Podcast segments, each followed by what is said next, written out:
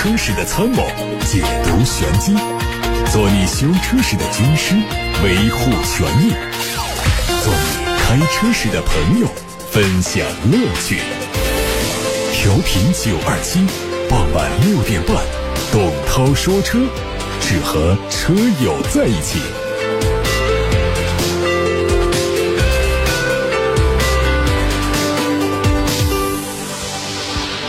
各位好，我是董涛，欢迎在六点半到七点半收听董涛说车节目的直播。欢迎大家把选车用车的问题、把汽车消费维权投诉、把用车感受的分享都发到直播间来。看新闻，最近网络上流传出了一份疑似长城汽车内部的车型规划文件，内容显示，哈弗 H 九将在今年十二月底全系停产。有猜测说，随着长城坦克品牌的独立，长城越野车再沿用哈弗名。序列已经没有必要，所以哈弗 H 九将会停产。对此，有媒体向长城汽车求证，官方表示，关于 H 九十二月三十一号停产纯属造谣虚假信息。相关负责人说，目前没有接到通知，现阶段仍然是排产的状态。比卖八十四万六千九的宝马 iX 更大、更凶悍的宝马全新旗舰级的 SUV XM 概念车将在十一月二十九号全球首次亮相。从发布的车型预告图看，超大尺寸的双肾格栅看起来更加的夸张，大灯也更加锐利。同时，动力会用四点零的双涡轮增压 V 八插混，系统综合最大输出功率会达到七百五十匹马力以上。外媒说，保时捷在最近一次会议上向经销商展示了一款比卡宴更大、更长而且更宽的中型跨界车。这车可能提供三排座位，预计在2025年之后上市。动力方面会采用插电式的混合动力系统，但纯电动可能会在稍后推出。外媒说，这款大型 SUV 可能会采用奥迪的一款旗舰电动车的创新技术。早些时候的报告表明，他们采用了三排座椅，融合了轿车和跨界车的造型。这和保时捷经销商对这款大型跨界车的描述非常吻合。从特斯拉官方获得消息，由于成本波动的原因，特斯拉国产 Model 3和 Model Y 入门版的售价有调整，都上涨了四千七百多块。调整之后的售价分别是二十五万五千六和二十八万零七。目前，特斯拉 Model 3标准续航版本已经停止销售，后轮驱动版本。是目前国产特斯拉 Model 3的入门版，相比标准续航版，配置上增加了方向盘加热、后排座椅加热，它的续航里程是五百五十六公里。网上传出比亚迪新款唐 EV 的实车图，主要变化集中在外观，前脸换了和汉 EV、宋 Plus EV 相似的封闭的中网，另外车长达到四米九，较现款有所增长。动力将继续提供单电机和双电机性能版，续航相比现款提升明显，由之前的五百零五公里和五百六十五公里提升到了六百一十五公里和七百公里。福特全新锐际的路试照片在网上流传，预计明年上半年发布，年底之前上市。外观主要针对前脸尾部做调整，换装更加纤细的前大灯组，同时格栅的位置向上调整，尺寸有升级，整体看起来更像锐界。车尾相比现款更加圆润，动力预计和现款保持一致。大众 ID 家族全新轿车的路试照片也被曝光，可能命名叫 ID.7，预计在2023年正式亮相。它的外观采用帕萨特的风格，中间蓝色的装饰条彰显新能源身份。大尺寸的封闭格栅搭配大尺寸的 LED 前灯组，整体肌肉感很强。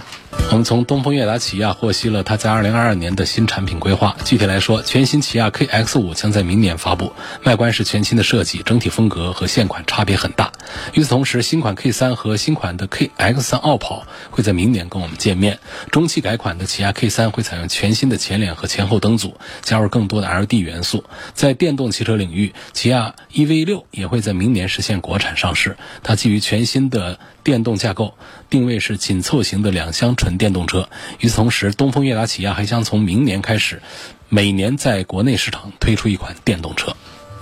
广汽三菱的第一款纯电动 SUV 阿图科已经开始预售，价格区间是二十一到二十四万，将在明年三月底完成上市。这是基于广汽埃安的 V 车打造的，前脸装配了多横幅式的中网，四周有大量的镀铬装饰，两侧是分体大灯，侧面是双色的车身和隐藏式的门把手，车尾是 Y 字形的灯组和车头呼应。保险杠的层次感非常的充足。内饰采用了极简的风格，配大尺寸的悬浮式中控屏，它的最大续航里程是五百二十公里。戴姆勒申请了一项新的专利，这个专利为轮胎增加了一个可以主动放气的阀门。紧急的状况下，如果刹车系统出现故障，可以自动激活轮胎泄气阀，从而增加摩擦力，降低车速。另外，这个系统还可以用于把压力恢复到原始的水平。结合胎压监测系统，搭配这类系统的车辆还可以调节胎压。新的专利将主要搭载在旗下的纯电动和混动车型上，并且可以适配一部分传统的燃油车。奔驰的 EQS 有可能率先搭载这项技术。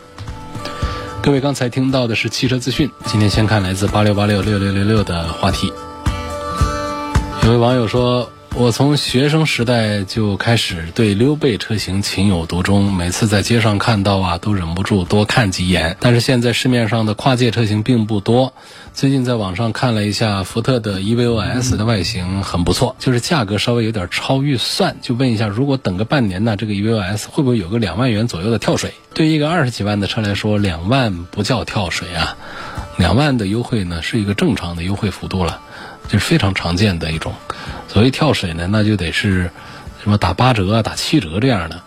这种也是非常的多见的。另外呢，从这个溜背车型的市场行情一般来讲呢，它不会成为很旺销的，它是偏小众一点的。会有很多人说跨界车、溜背车很漂亮，但是买车的时候呢，大家还是比较保守，会买一个。然后很正式的三厢车，很正式的一个 SUV，溜背造型呢，还是给那些审美方面比较小众、比较独到的这样的一些朋友来选择。市面上呢，不少溜背的车型也会有一些销量，但是它不会成为大众审美的一个需求。所以这是一个关于这个溜背车。那么从这个情况来看呢，就是说什么时候会降啊？这样的也很难说做一个预测。但是呢，如果说这个车销量好的话，它自然的不会有什么降幅，甚至于很多厂家还会默许我们经销商做一些加价。但如果说它卖的不好，比方说一个溜背车，它比较难以成为一个旺销车型的话呢，往往说过个半年一年，出现一些不同形式的明着暗着的那种优惠呢，都是大概率的。所以。说这样的福特的 E U S 车也不错，但是呢，它比较小众。说过一段时间会不会出现一些优惠？我觉得第一我说不准，但是从概率上讲呢，应该会成为一种大概率的事情。有个朋友叫金木水火土，他说昨天我提问了，说现在网上都说国产的发动机跟国外的发动机没什么技术差距了，只是变速箱还有些差距。想听涛哥的观点，说现在的国产发动机变速箱和底盘三大件跟国外的差距。体现在哪些地方？因为汽车工业呢发展了一百多年，我们国家的确实是后起之秀。但是后起之秀呢，说是不是能够迅速的超越国际上的顶级技术，这个还是比较难的。那么在发动机、变速箱这两大板块当中呢，国内的厂家比较早的布局、比较大的精力投入呢，都是在做发动机的研究上。比方说，我们奇瑞就很擅长做。燃油动力的研发推出来的燃油发动机都很不错。那么其他还有很多厂家呢，虽然说新技术方面没有多少，但是呢，他们自主研发和制造的一些发动机在稳定性方面都已经是非常厉害，所以不输给我们合资的。一些发动机不输给我们一些进口的发动机的啊，这是一个在发动机这个层面上讲，就是更多的厂家比较早的布局在做发动机的研究。变速箱呢，它的技术含量其实是非常高的，涉及到变速箱本身以及变速箱和发动机的匹配，它整个在技术含量方面是非常高的。但是呢，我们国内呢在布局这个变速箱这个方面呢是比较落后的，因为很多车厂呢在早期都是从模仿秀开始。然后呢，有自己的设计之后呢，在核心的部件方面也都是用借鉴的形式。呃，借鉴是一个比较好听的词，就不说抄了。尤其在发动机、变速箱方面呢，国际上呢，别人已经很多年的发展研发出来的发动机、变速箱，然后也已经批量生产这些发动机、变速箱工厂的成品产品，它是面向全球做广泛的发售的，所以这是一条捷径啊，价格又便宜。又省了很多的研发的经费，不用自己建厂，不用投入，直接就可以拿来就装车上，车就可以把它卖出去，卖出去就变现，变的现又可以再做企业的发展。所以在这种情况下呢，实际是限制了大家来投入精力和财力来研发发动机变速箱的。所以呢，本身投入的都不多。然后呢，在发动机变速箱这块呢，更多的厂家呢，要做研发的话，是先从发动机来做起的。除了少数，我们有品牌也收购了国外的一些变速箱的企业，但是呢，都很难成气候。所以说，在发动机和变速箱当中呢，要不就不愿意投入，直接拿来主义。买别人的成品，要么做投入的话呢，大家优先选择了左手，就先把这个发动机这一块给研发出来。那么变速箱这一块呢，就在国际上啊，它就一直是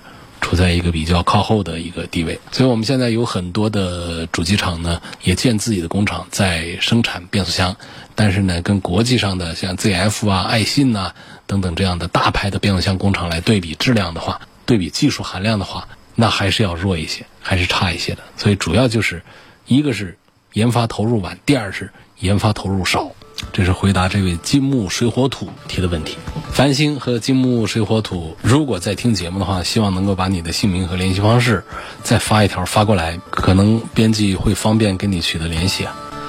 有位叫东风的网友。说，现在市面上好多车型把中控台的屏幕做得非常的大，我想问一下，像这种看起来虽然很有科技感，但如果发生碰撞事故的话，会不会对前排的乘客造成二次伤害？你对这个屏幕怎么看？这个屏幕的事儿，我觉得，首先呢。有点花里胡哨啊，但是汽车讲四化嘛，智能化是其中的重要的一化。那智能化的程度来讲呢，现在能够代表智能化的，往往就是一块大屏幕，上面更多的数据显示和互动的功能，它能够带来我们很直观的这个科技感。所以这是现在争先恐后的，大家都做大屏幕的一个原因。实际上呢，这块大屏。把我们的功能集中上去，把很多的物理按键取消掉之后呢，并没有给我们的主机厂带来成本的提高，相反可能会带来成本的降低，因为。液晶屏是很便宜的一个东西，大家想想，我们的液晶电视机就知道了，它不是一个很昂贵的东西，尤其是车厂大批量采购的话，那成本是更低。主要是从这个科技感的这个感觉的角度上，它成为一个趋势和主流。那么至于说它如果发生车辆碰撞事故的话，会不会造成二次伤害？这个我觉得倒不用太担心，因为它也不是一个玻璃，它实际上是比较软的。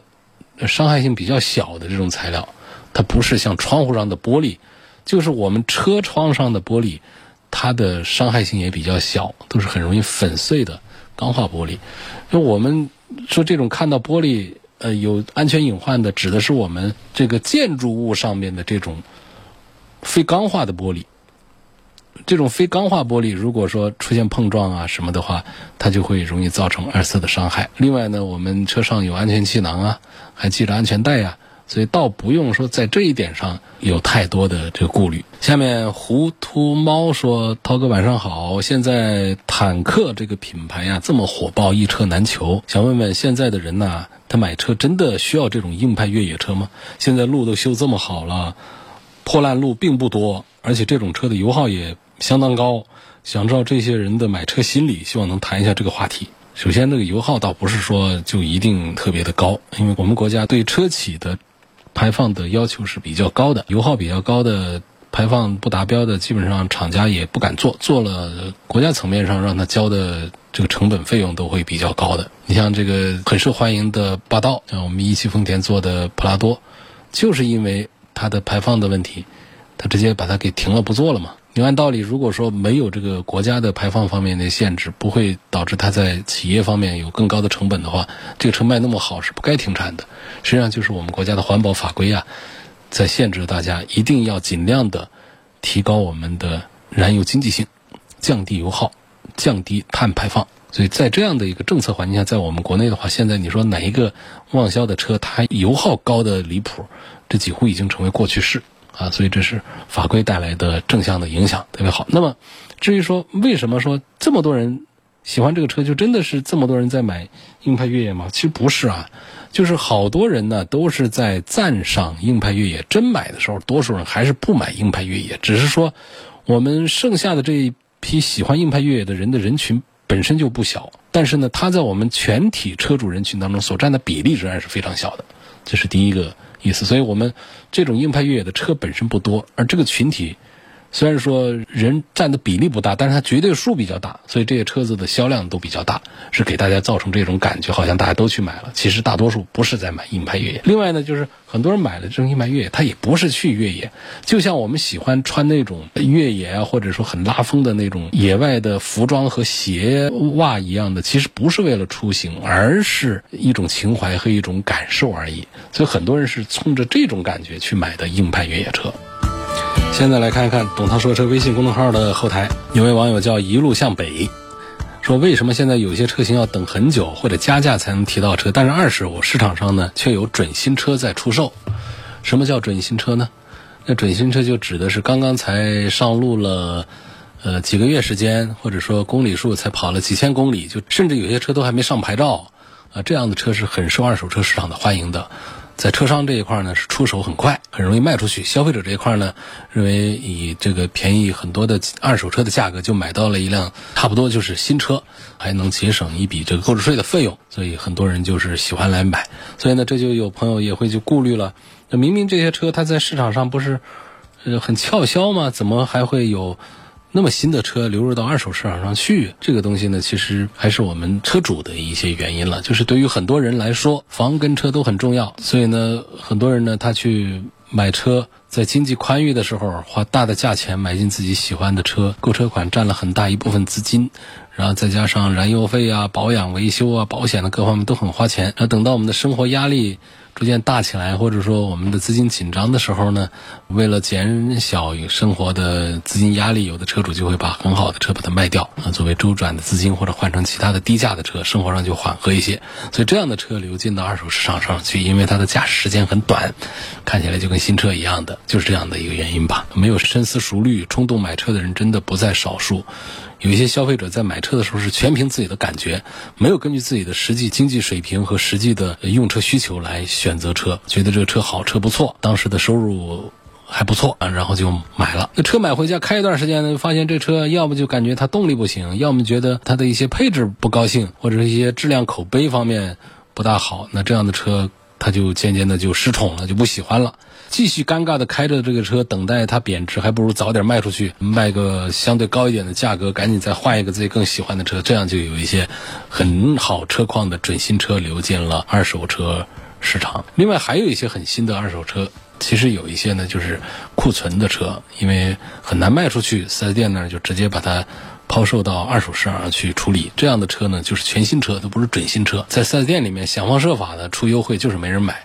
库存时间太长了，也影响 4S 店的资金。那不如说把它给推到二手市场去，得到现金，可能还会有一些销量，啊，只是价格上要便宜很多。但是总比留在那儿积灰，这个自己放那儿放坏了要强。所以这样的车之所以流进二手车市场，也跟它自身产品力不足是有一定的关系。当然，停放车库里面过久的库存车，在很多方面会有一些老化，但是它外观上看上去。还是很新的，所以说完这些，大家就知道为什么二手市场上有很多的看起来很鲜亮的准新车了。其实对于想节省资金的家庭来说，二手车还是一个很不错的选择。但是要记得请这个懂车的熟人一起看啊，不然被坑一下，那就后悔莫及了。有位叫大海的网友说：“我的车五年了，不到四万公里，最近准备换变速箱油，问了好几个。”店子他们都推荐我用循环法来换变速箱油，我想用重力法来换。店里说了好多理由，反正就是跟我讲重力换不好，想听听你的意见。重力换油呢，就是直接把这个油底壳螺丝把它给打开，然后把变速箱里的油啊就靠重力的吸引，就把它给自然的流出来，然后呢再加进新的变速箱油。循环换油呢，就是在循环机里加新的油。用新油把旧油冲洗出来，当然这用循环机换油就会消耗更多油，费用也会更高。但是呢，用循环机换油呢，确实是可以把变速箱油里头超过百分之九十的旧变速箱油把它给换出来。所以这个重力换油法，不管是对于发动机换油还是对于变速箱换油呢，它旧油的残余会更多一些。显然说，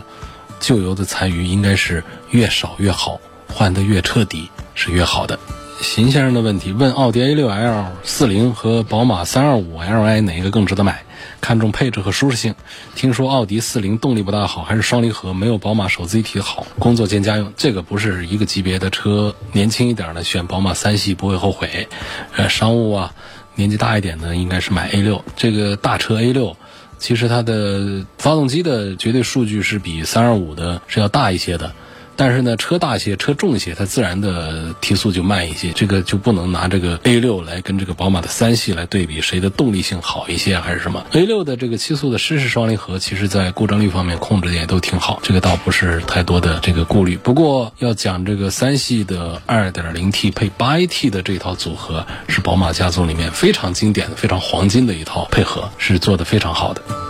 下面有一个问题留言也是比较长啊，说我是凯美瑞混动的车主，我谈一下这个车的优点。首先呢是最大的优点，它这个混动的动力单元呢，这个电机啊，两点五的四缸发动机的配合非常非常好，太平顺了，而且动力也足够，而且这么大个车呢，百公里五升多油，厂家给了这个终身的质保，觉得很满意，就对电池的终身的质保。但是我现在就想问一下。这个混动车如果说发生二手交易的时候，是不是厂家承诺的这个终身质保服务还有效？能不能转移给第二任车主、第三任车主？还问这个混动车在二手市场上这个行情怎么样，保值怎么样？一般来说，混动的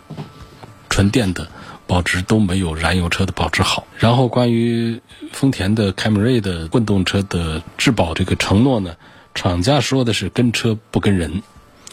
呃，以现在有少数的厂家呢，会要求首任车主怎样怎样，但是多数的厂家还是跟车不跟人。但是呢，它会有一些呃前提条件，比方说在店保养，这是一个条件。另外呢，原始发票，所以过户的时候，如果说原始发票没给下一任的话呢，他恐怕也会有一些问题。现在我们这个财务做账都很严肃啊，尤其一些车子呢，原始发票他可能会搞丢啊，或者说在哪儿做报销用了呀。要做到账里面去呢，你就没有原始发票给下一任车主。那么下一任车主按照厂家的规定要求出示的时候，拿的是二手车的发票，那厂家好像是不认这个二手车发票，他认的是原始发票。另外还有朋友有一些误区，说这个我公司买的车，我是不是可以享受这个三包啊？这方面一些东西不行的。我们的汽车三包呢是家用汽车的这规范，就作为家庭用车，所以作为公司用车、运营经营用车的话呢，它会是其他的一些质量保证条款。我们看下一个问题，说现在各个车厂啊都在向新能源汽车发展，作为老百姓选车用车呢，还有没有必要选豪华品牌？因为现在呢，汽车电池跟电机呢都不是豪华品牌自己本厂生产的。那么现在选新能源车，是不是应该就从车内的材料氛围、智能互联方面来选？希望听听你的看法。确实，选车的标准已经发生了很大的变化。过去我们常常讲三大件怎么样？现在呢，在电动车的领域里面呢，更多的在对比它的智能互联、这个自动驾驶、它车内的用料氛围、续航等等这方面的一些参考的元素，这是一个事实。至于说现在我们老百姓选车用车还有没有必要选择豪华品牌，很难给出一个结论，因为豪华品牌在我们市场上仍然是占到绝对的一个高端消费的一个主力的。并不是说我们能够花几十万买车的人，多数都去选择了高端的这个新能源车，花大几十万买车的人还是多数在选择豪华品牌，选择他们的燃油车为主，其次才是这种高端的新能源电动车。那么作为现在来看，我们厂家都在向新能源汽车发展。我们消费者主流的是应该选新能源还是选传统的？看大家对于环保的认识，还有就是对于新能源车带给我们的生活方式方面的一些价值观，大家能不能接受？否则的话，其实告诉大家，现在主流的更多的消费者的价值观还是停留在传统的大品牌、豪华品牌、传统的燃油车上。呃，如果说能够有一些延展的话呢，就是比方说四十八伏的。这种轻混呐，或者说把这种插混呐，把它引进进来，真正能够纯粹的接受纯电动新能源车的车主呢，正在迅速的增长当中，但是绝对值、绝对量仍然还是比较低的。下面有个朋友说，我的第一辆车是个奇瑞的 X 一，开了六年呢，它大毛病没有，有时候啊三档换二档，二档换一档的时候推不进档，然后二零一六年换了瑞虎七。第一次用爱信的六 MT 六速手动挡，觉得换挡丝滑好用，老款的虎七外观是日内瓦车展的红点大奖，可惜卖的不好。新虎七换了外观，真心觉得还是老款好看。那么这几年呢，每次都去车展上看个车啊，觉得心仪的下一辆车是宝马的叉三，可惜现在的宝马太贵。然后呢，后来我看了凯迪拉克 ST 五，对比之后发现呢，这个 ST 五为了把后排做平啊，把底盘拉长，牺牲了底盘的通过性。在武汉车展上呢，无意当中也看上了路虎的激光 L，觉得它的外观内饰都挺不错的，但是呢，我就没开过，就想问一下，凯迪拉克 ST 五和路虎的激光 L 底盘和操控情况怎么样？底盘操控情况，因为激光 L 它要车子明显是要短小一些，所以这个车子呢，它的驾驶感受各方面还是更加的灵活一些。呃，在这个品质感方面，底盘的行驶品质方面，路虎的极光 L 仍然是做的非常不错的。呃，相比之下，凯迪拉克 ST 五呢，凯迪拉克的车一向也是在底盘厚实度、品质感方面也是做的比较不错的。所以，光论这个底盘和操控情况的话呢，把这个凯迪拉克 ST 五和路虎的极光 L 分个胜负出来，我觉得这个是办不到的。尽管它们价格比较接近，但是我觉得现阶段这个凯迪拉克 ST 五确实是。人气上是要更旺一些，然后车子也更大，实用性各方面是要更强一些。你千万觉得极光 L 是比较好看，你千万要记得，这是一款很小的车啊，因为这个车它看起来很宽呐，所以呢不显小，但实际上你进车里去，你会觉得它就小。呃，相对讲，凯迪拉克 ST 五会给人一种大车的印象，所以同样价位下呢，显然还是凯迪拉克 ST 五第一人气更旺。第二是性价比的感受方面要比较好一些。下面有位朋友说，之前听你的节目啊，买了一个斯柯达的柯迪亚克，二零一九年买的，用的还不错，就是它这个共振的问题还没有解决。今年有消息说斯柯达要退出大众的合作，有没有这个可能？这个不至于啊，在大众的体系里面，斯柯达呢是不受重视，不管是宣传呢，还是车型啊。还是技术投入各个方面呢，都是比较边缘化的。过去呢，斯柯达的车明显比大众的同型号的车卖的便宜一大截，嗯，很多人在买它。这其实也是体现了大众集团对斯柯达的重视，就是给它留出了一块蛋糕，留出了一块卖点和空间。但是随着现在大众的车也价格往下降啊。那斯柯达的系列同款车型呢，跟大众车的价格差距越来越小，实际上也体现了大众对斯柯达的边缘化和不大重视。要重视的话，还得给它留空间呢。所以这种情况下呢，它就越走越弱。不过我们没有听到确切的消息说斯柯达要推出怎样怎样怎样的。今天就说到这儿吧，感谢各位收听和参与晚上六点半到七点半钟直播的董涛说车。错过收听的朋友，可以通过董涛说车的全媒体平台找到往期节目的重播音频。我们广泛的入驻在微信公众号、微博、蜻蜓、喜马拉雅、九头鸟车架号、一车号、百家号、微信小程序梧桐车话等等平台上，找到董涛说车的专栏，就可以找到我。明天晚上的六点半钟到七点半钟，我们继续在这里讨论汽车的话题。